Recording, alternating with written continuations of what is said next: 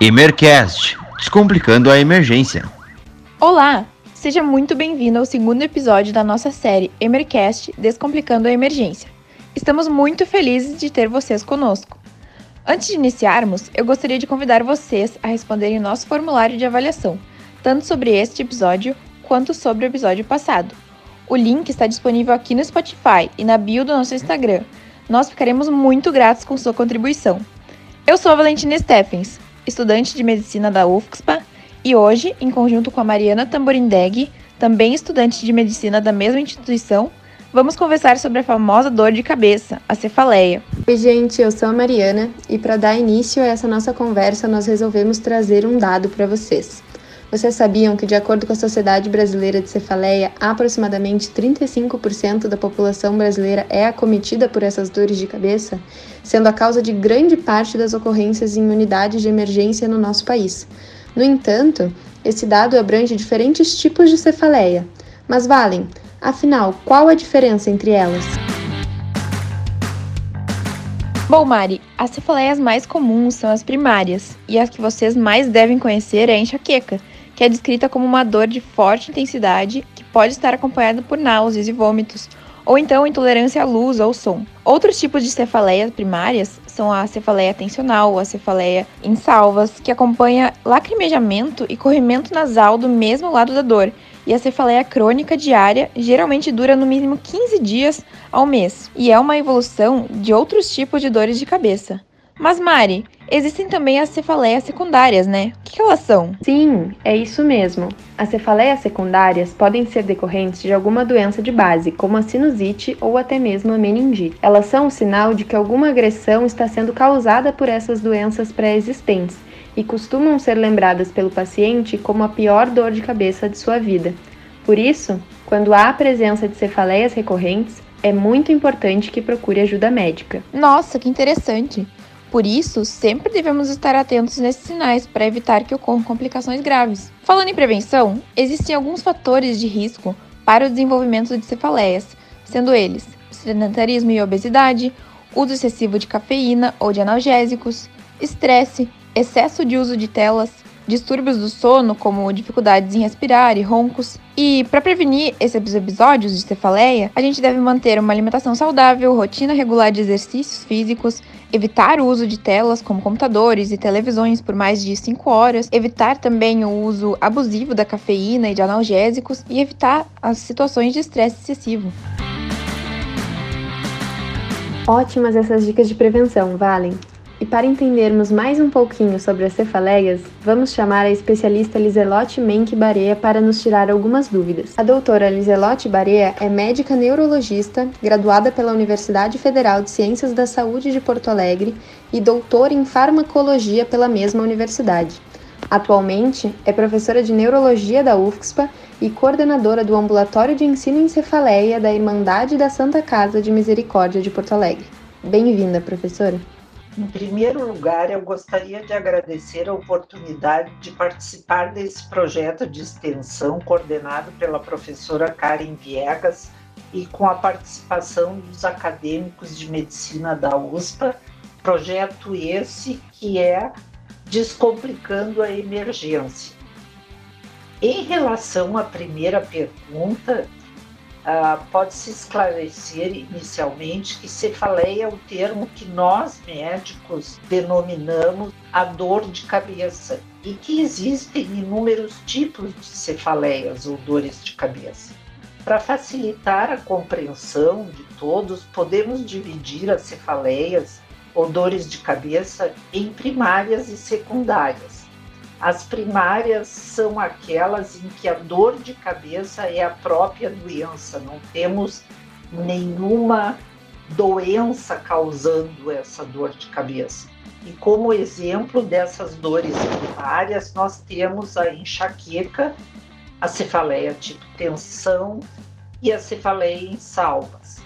Já no grupo das cefaleias secundárias, Uh, estão incluídas as cefaleias ou dores de cabeça decorrentes, por exemplo, de traumas, ou seja, batidas na cabeça, de problemas circulatórios como isquemia ou hemorragias intracerebrais, infecções como meningites e assim por diante.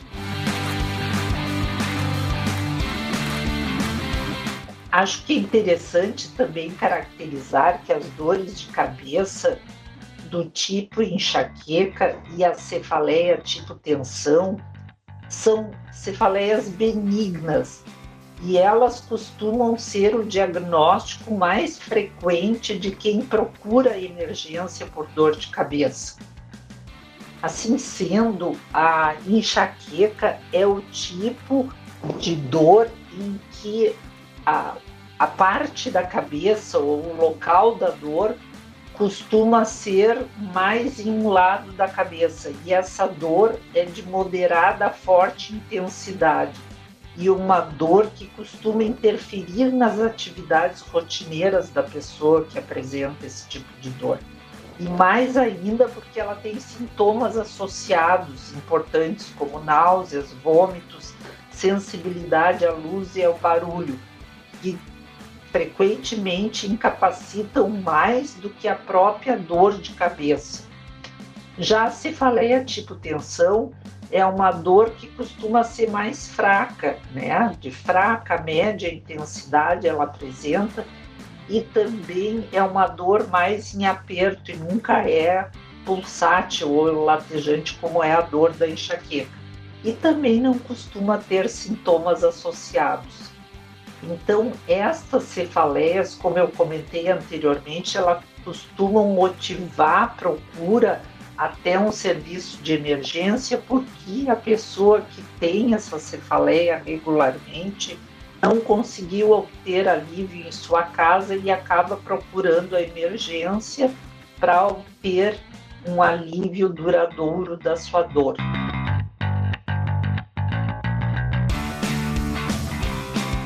Bom, primeiramente, muito obrigada pela participação e seja muito bem-vinda, doutora Lizelotti. Uh, então, nesses casos de cefaleia tensional uh, e enxaquecas, como a gente deve agir, então? E a automedicação, como ela entra? Ela é recomendada nesses casos? Conta um pouco mais para nós sobre isso. O grande norte nestas situações é a frequência com que a pessoa apresenta essas dores de cabeça. Não é, vamos dizer, ponto de corte ou limite seria ter mais que duas dores de cabeça por semana merecem uma avaliação médica, sendo a automedicação desaconselhada nesses casos de dores de cabeça frequentes, não é mais do que duas vezes por semana, para não incorrermos naquilo que eu costumo enfatizar nas minhas aulas para os acadêmicos de medicina, então, de que se o paciente faz uso excessivo de medicação analgésica, já tendo a sua dor de cabeça, uh, do tipo enxaqueca ou tipo tensão, ele pode cronificar a sua dor. Então, tomar remédio por conta própria, mais do que duas vezes por semana, pode levar à cronificação da sua dor de cabeça, tornando a incapacidade maior uh, naquele indivíduo que já tem dor de cabeça. Ah, entendi. Então, algo que a gente deve atentar sempre é a frequência das dores. Seria um ponto bem importante nesse sentido, né? E a automedicação talvez se prove algo mais danoso do que benéfico nessas situações.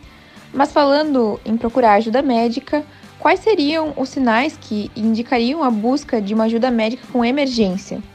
Certamente são aquelas situações em que o indivíduo tem dor de cabeça de forma aguda, ou seja, quando a dor se apresenta, quando é uma dor de cabeça nova, o indivíduo não tem dor de cabeça previamente num determinado dia ou durante horas ele vai tendo uma dor uh, muito intensa e que pode ser associada com outros sintomas, inclusive, vamos dizer, falta de força de um lado do corpo. Então, toda dor de cabeça de instalação aguda em até 24 horas merece uh, procura de atendimento em emergência médica, porque pode ser uma situação mais grave.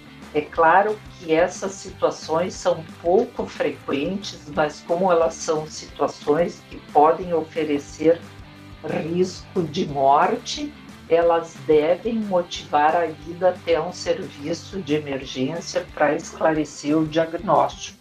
Então, eu enfatizo que são as dores de cabeça de instalação aguda que merecem uma consulta, um deslocamento imediato para emergência.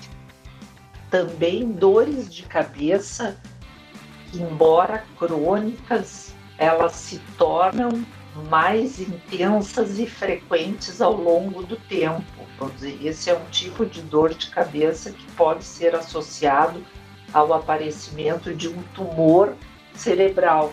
Então, essas uh, dores de cabeça que a gente chama de crônicas e progressivas também merecem uma avaliação médica mais pronta. Então, podem uh, procurar um atendimento médico mais imediato.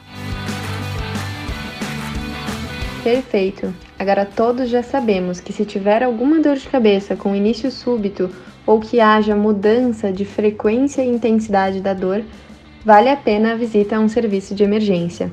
Professora, quais são os principais fatores de risco ou fatores causadores das cefaleias? Existe algum fator genético que podemos ressaltar? Quando falamos em tipos de dor de cabeça uh, que motivam a consulta na emergência, devemos lembrar também dos fatores de risco uh, que predispõem as pessoas para terem determinadas uh, doenças que se expressam com dor de cabeça como sintoma principal. Então, no caso, se a pessoa sofreu um trauma de crânio, vamos dizer, ele pode ter uma hemorragia subaracnoideia. O que, que é isso? Um sangramento entre as meninges que vai dar uma importante dor de cabeça de instalação aguda. Uh, e também quando a pessoa tem fatores de risco para doença vascular, como por exemplo pressão alta que também é um dos fatores que predispõe a pessoa à hemorragia subaracnoidea e ou outras situações como o uso de determinada substância. A gente sabe que drogas como cocaína podem predispor para doenças vasculares, tanto isquêmicas como hemorrágicas. Então, é o importante o conhecimento dessas situações para se pensar também na possível causa da dor de cabeça que está acometendo a pessoa. Já no caso das cefaleias uh, primárias, como enxaqueca, aí nós sabemos que isso depende em grande parte das vezes, porque aproximadamente 50% das pessoas que têm enxaqueca têm história familiar positiva, não é?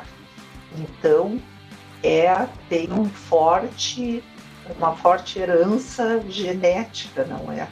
Além disso, nós sabemos que fatores estressores também são passíveis de determinar crises prolongadas de enxaqueca, então isso deve ser levado em conta quando avaliamos os pacientes. O mais importante, então, nesses casos é fazer uma avaliação médica completa e abrangente que vai permitir estabelecer o diagnóstico adequado. Muito interessante isso, professora. Durante a época de vestibular, eu mesma tive crises de cefaleias constantes devido ao estresse das provas. É, Mari, isso é um ótimo exemplo da influência dos estresses na ocorrência das cefaleias no nosso dia a dia, né? E durante esse período de pandemia, devido ao maior uso de computadores por conta do modelo de ensino EAD e home office, houve alguma mudança no padrão dos atendimentos? Nesse período de pandemia, uh, que a gente sabe que o uso excessivo de computador, uh, aulas EAD, uma profusão de lives, a vida em home office, isso acarretou mais dor de cabeça, houve mudança.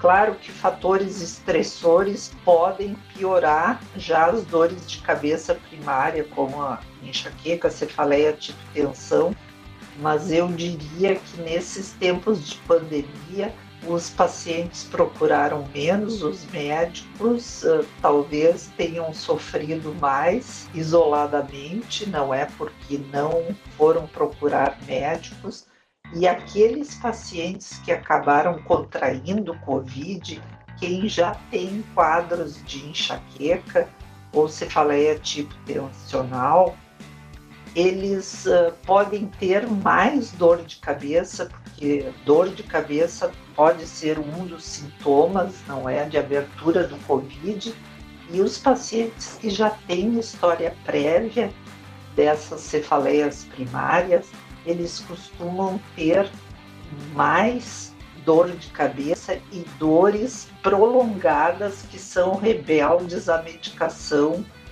usualmente utilizada para alívio da cefaleia, como paracetamol ou dipirona. Então, isso uh, necessita uma abordagem especial para esse tipo de pacientes. E como recado final, eu gostaria de dizer assim, ó, então todos aqueles que têm cefaleias primárias do tipo enxaqueca que perfaz na população adulta feminina, em torno de 20%, 25% das mulheres de 20 a 50 anos têm enxaqueca e elas costumam ter grande incapacidade. E se tiverem dores frequentes, mais do que duas vezes por semana, procure consultar um médico para fazer uh, uma, um tratamento tanto para a crise quanto para a prevenção dessa cefaleia mais frequente incapacitante. Certo. Fica então essa recomendação para nossos ouvintes. Professora, em nome da equipe Mercast, gostaria de agradecer imensamente sua participação em nosso projeto. Foi uma conversa extremamente enriquecedora para nós e tenho certeza que para todos os nossos ouvintes também. Quero agradecer também a Marcele Klein e Giovanna Altoé, que nos ajudaram a compor esse episódio sobre cefaleias. E atenção, ouvinte! Não se esqueça de responder nosso formulário de avaliação do episódio, disponível na descrição deste episódio no Spotify e na bio do nosso Instagram, emercast.ufxpa. Aproveita e nos segue lá. Fique atento ao nosso próximo episódio sobre traumatismo crânioencefálico. Obrigada pela sua atenção e por nos acompanhar. Nos vemos em breve, virtualmente, é claro. Fiquem seguros, em casa se possível, e não se esqueça da máscara. Emercast Descomplicando a Emergência.